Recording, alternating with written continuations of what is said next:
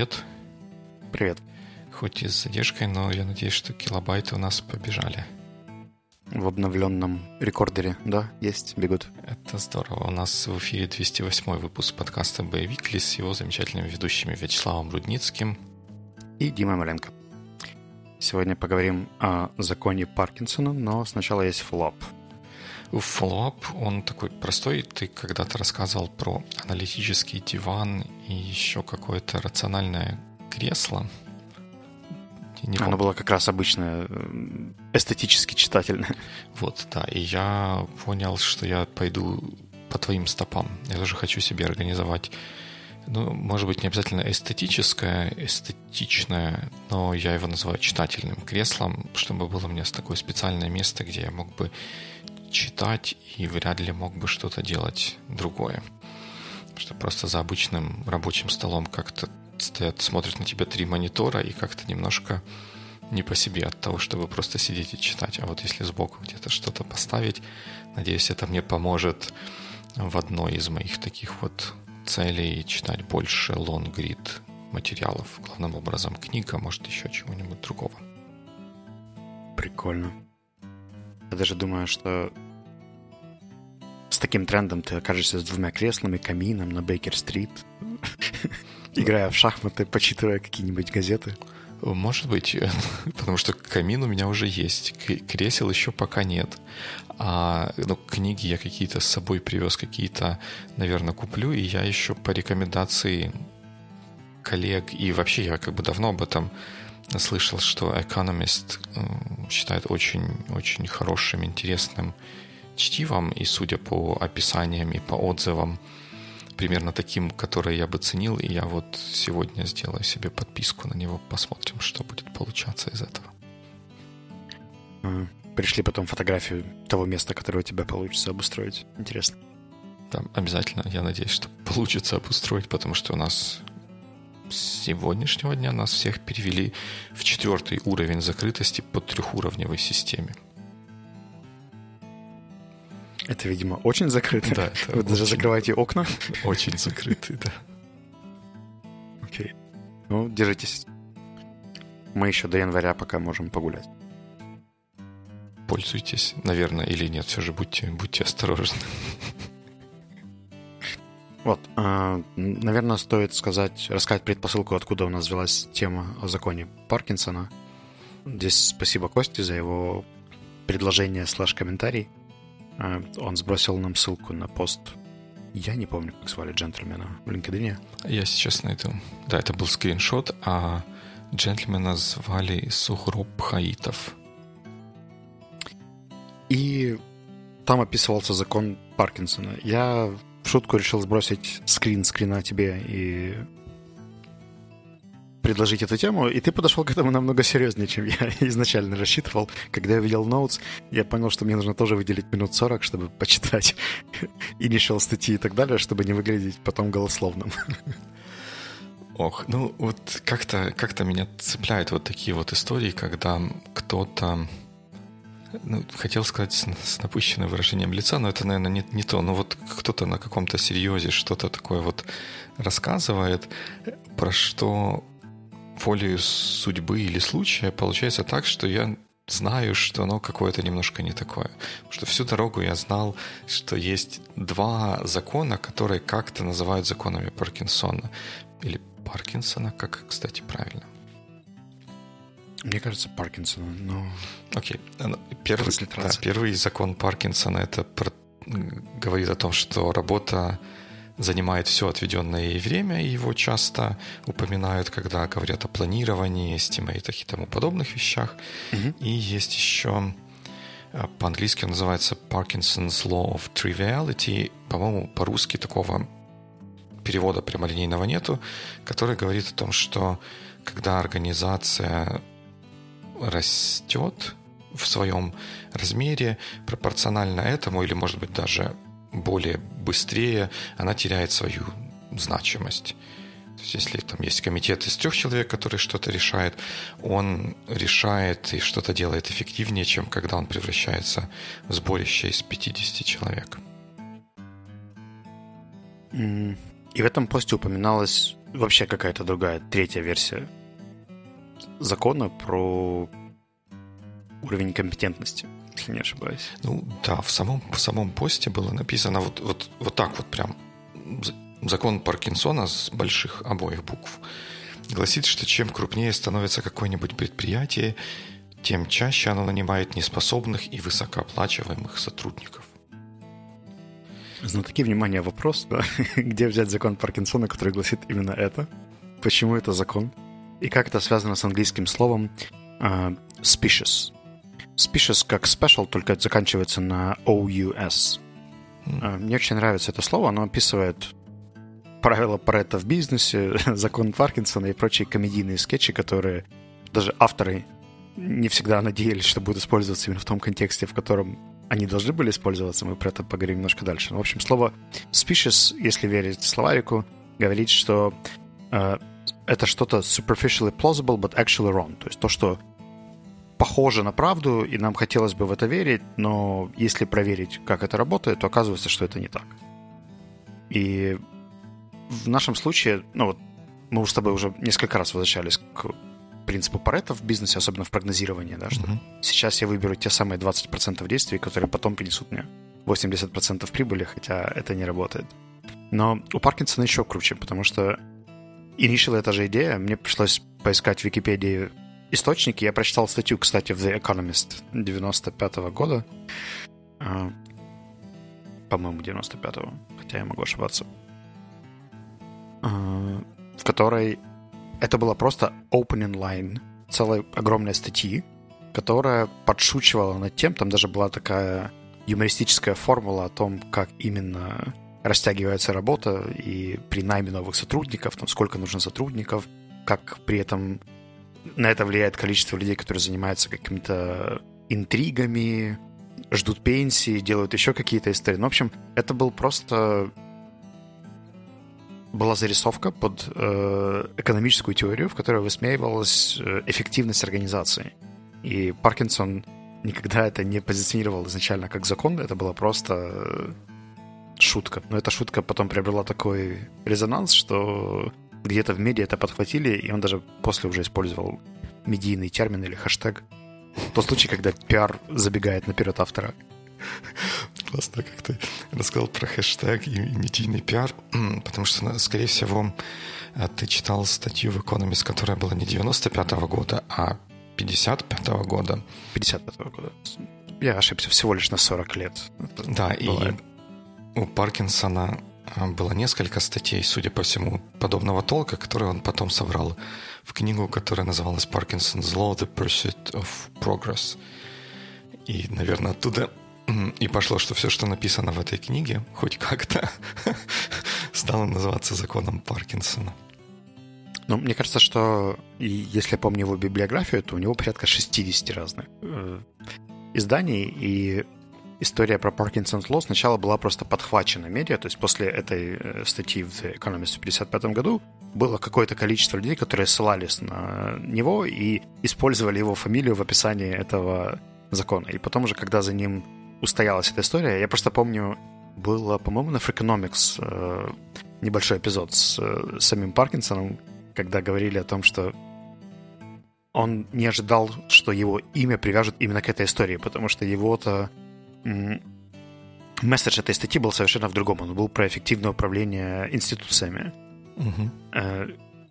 И, и никакого закона там не было как такового. То есть у него там было очень много неплохих, интересных задумок и мыслей но все его знают теперь только за закон, который не закон.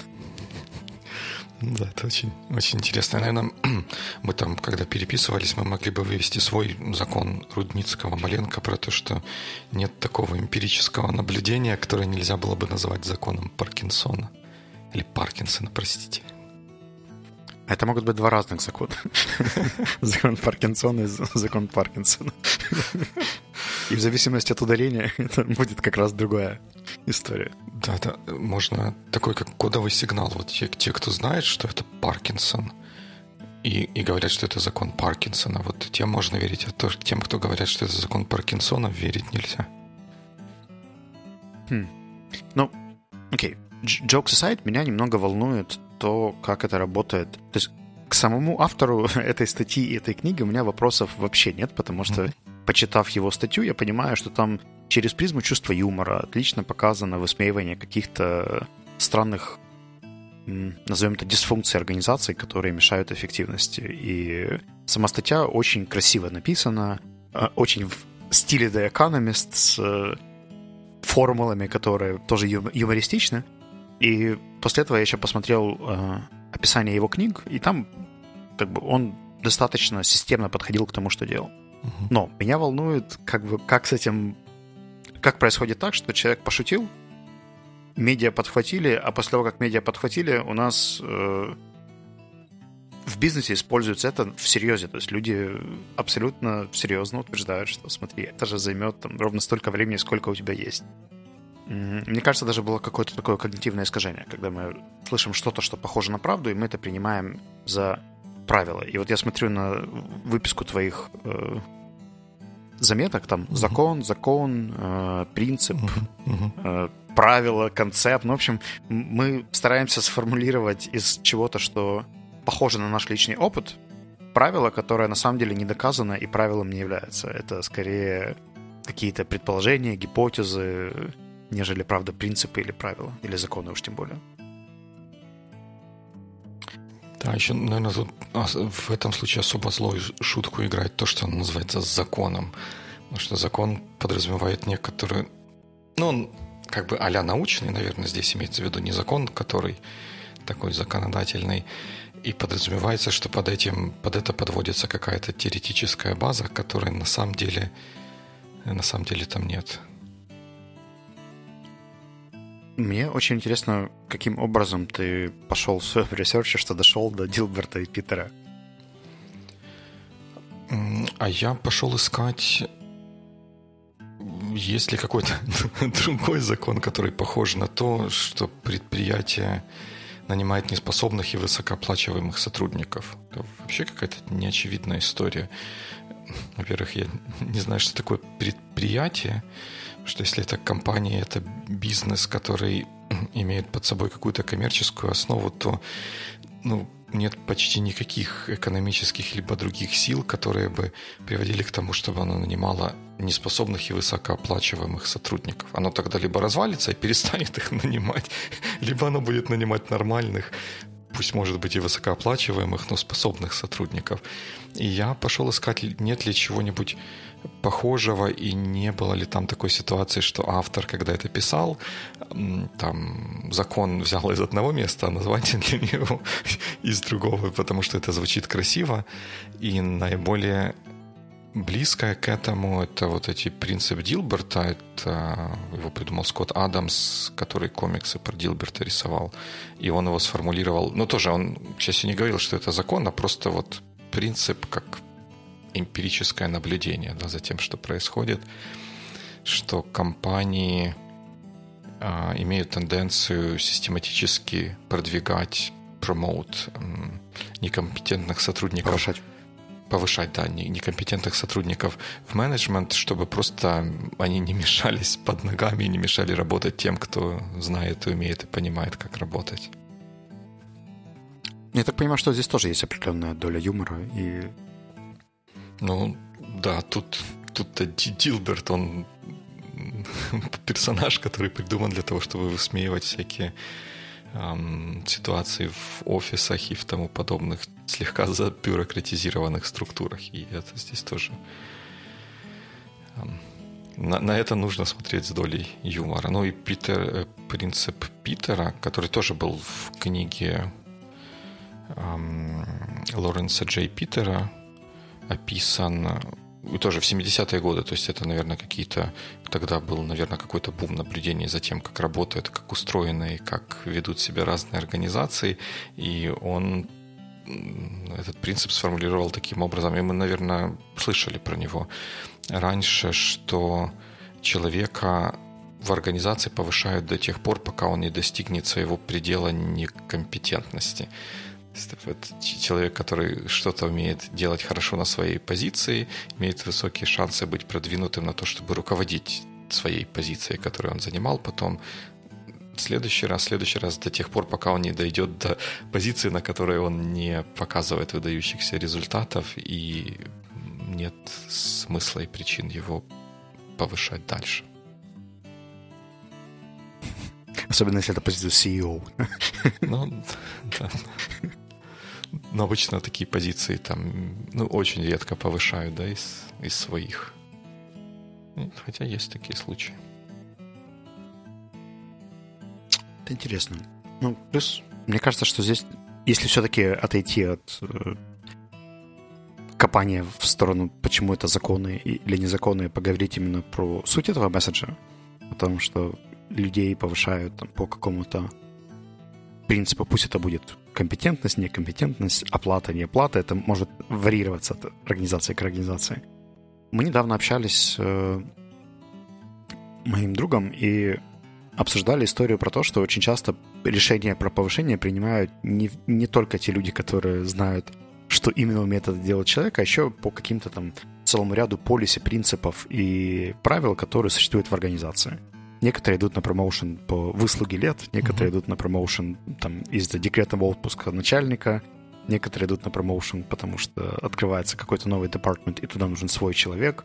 Ну, в общем, история с этими промоушенами, она не всегда линейная и соответствует компетентности, и не всегда соответствует э, уровню оплат, потому что я знаю довольно много кейсов, когда люди шифтились из одной ветки карьерной в другую с понижением зарплаты, но там, имея какие-то другие интересы, представление того, что они там смогут вырасти туда, куда им интересно, или работать с теми, с кем им полезно.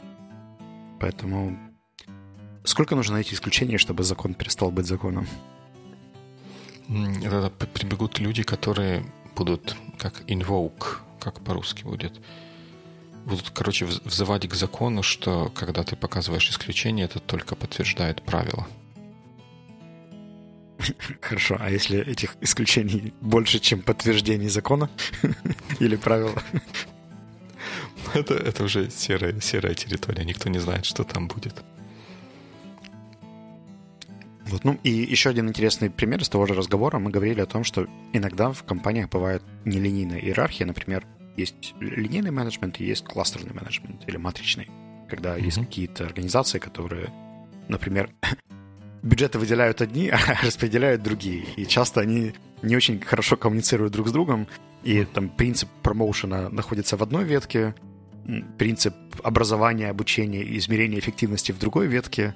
И при довольно высоком уровне мискоммуникации в компании может часто получаться так, что решения просто не связаны. То есть, условно говоря, они идут какими-то двумя параллельными, ведутся двумя параллельными командами или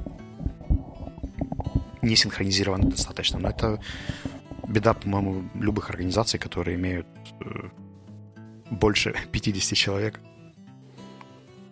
Ну да, там неизбежно возникают какие-то границы между частями организации, которые это те люди, которые находятся внутри этих границ, они коммуницируют теснее и чаще, чем с людьми, которые находятся за пределами этих границ. И это неизбежно ведет к каким-то потерям потерям сигналом, рассинхронизированности и так далее.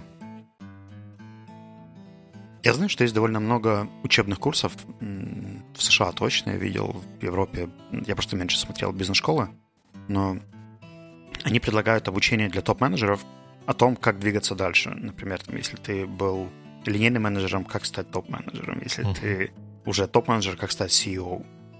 Недавно даже Киево-Могилянская бизнес-школа запустила такой курс – junior SEO, э, условно говоря, если ты какой-нибудь HR или маркетинг, э, head of marketing или еще кто-то, у кого есть амбиция стать CEO, то этот курс показывает, как перестать управлять одним департаментом или одним флоу и переключиться на потребности всей организации.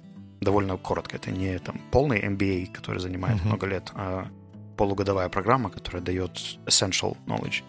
Мне кажется, что сам концепт довольно интересный. И многие компании выбирают этот эволюционный путь развития, когда мы скорее в менеджмент продвигаем своих людей, чем берем кого-то э, внешнего с рынка просто за счет того, что можно тогда размыть всю корп-культуру, если основные decision-makers будут приходить из разных организаций, то я вполне могу понять, почему часто на топ-менеджмент позиции могут попасть люди, которые в момент попадания на эту позицию не, не, не так к этому готовы. Но это же не означает, что они там через полгода, год пребывания там не поймут, не доучатся, не получат какую-то поддержку от коллег топ-менеджеров, чтобы выполнять эту работу more or less эффективно. Ну, или не сделают, тогда будет... В каком-то эпизоде мы с тобой обсуждали э, экологичный роллбэк на предыдущую должность. Ну, да, да, да.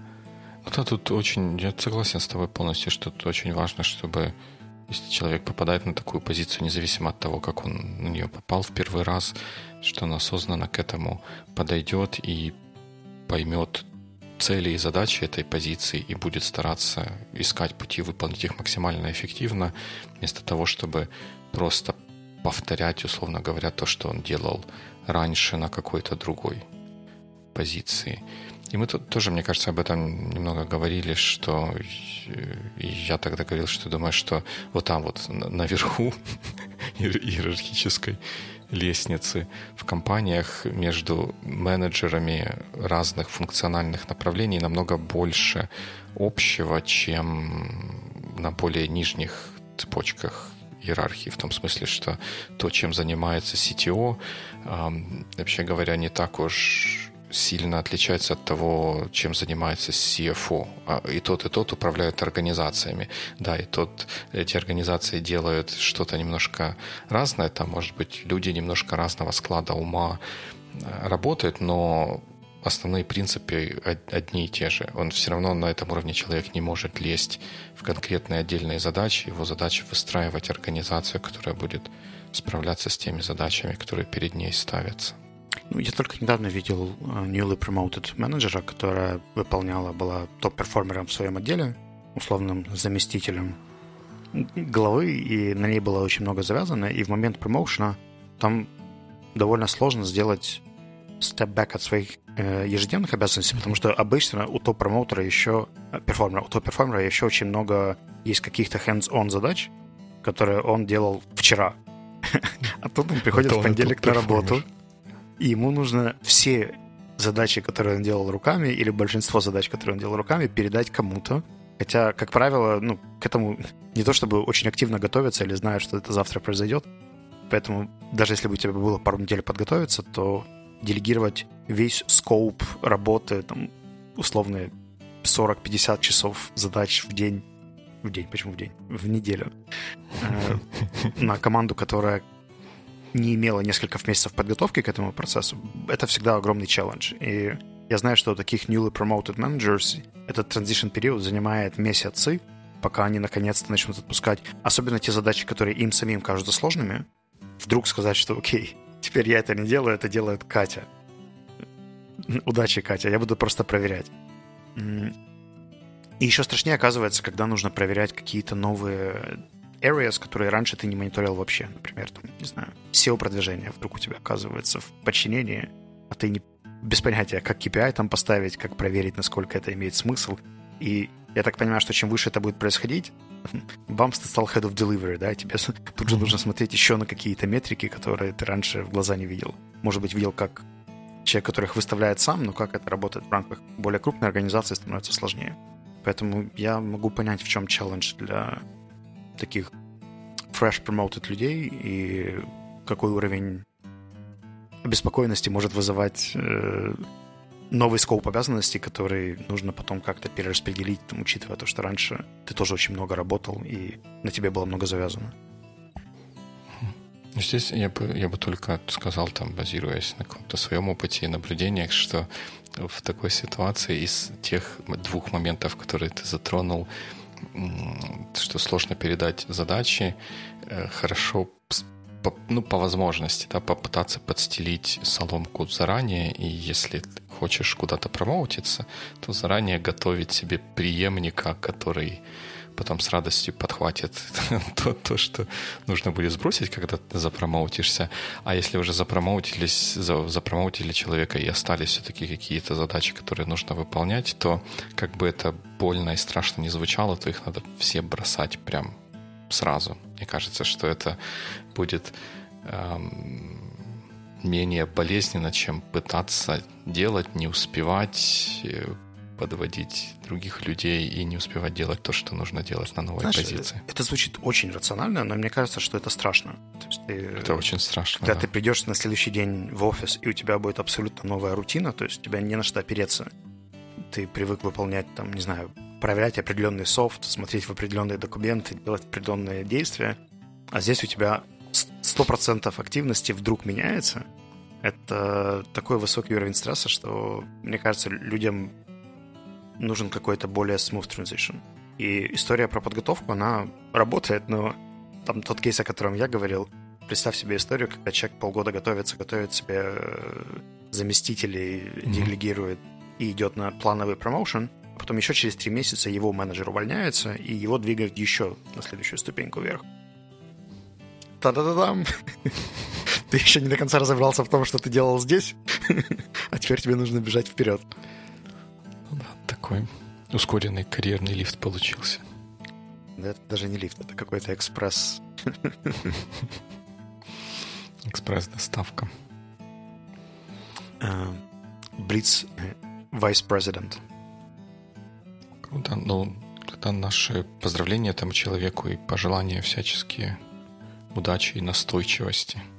И мы предлагаем не верить в формулировку закона Паркинсона про некомпетентность при повышениях и высокий уровень оплаты, mm-hmm. а проверять. Потому что такое количество упрощений, которое в последнее время я, я вижу в менеджменте, меня несколько нап- напрягает. Потому что я понимаю, что руководствуясь этими правилами, принципами и концептами, часть людей, правда, принимает решения про старт продукта, про найм человека, mm-hmm. про начисление зарплат и так далее. Поэтому грамотное сомнение в тех принципах, которые написаны в книгах, если не хотя бы написаны в книгах, давайте начнем с того, если он написан в книге, это уже интересно, там хотя бы можно посмотреть источники, а если его еще постят просто в соцсетях, то да, не верьте просто так экспертам от LinkedIn, Facebook и чего-нибудь такого подобного, даже если эти эксперты, мы все в, в нашем мире, в современном, все почти что можно проверить, найти почти любую информацию, особенно по таким широко доступным темам, и составить свое мнение, которое будет, не будет менее компетентным, чем мнение какого-то человека из LinkedIn, Facebook или Твиттера.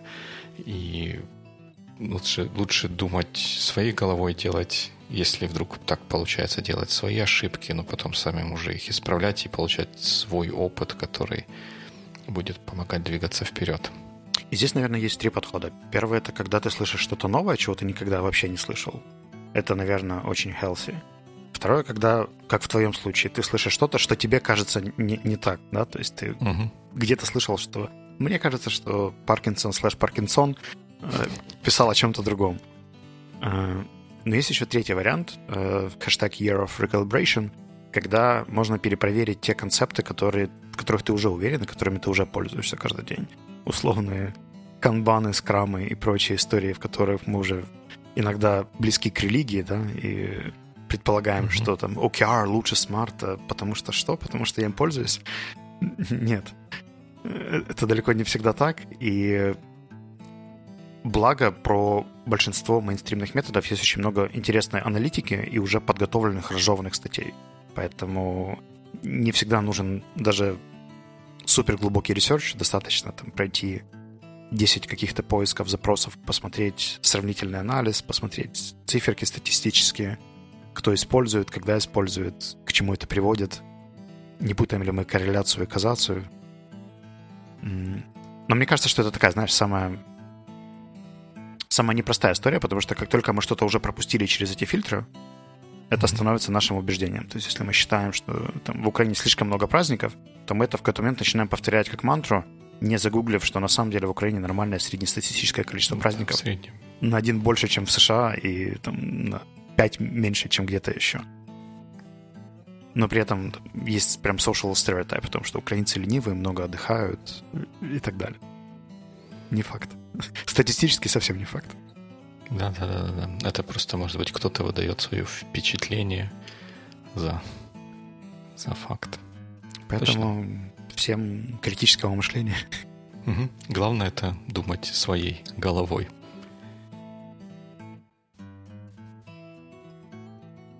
Это ты не видишь, но я там показываю.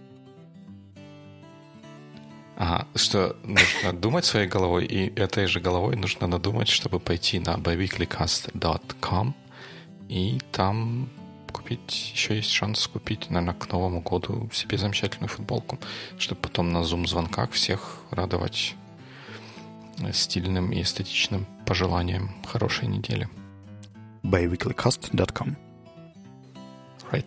Good week. Good week.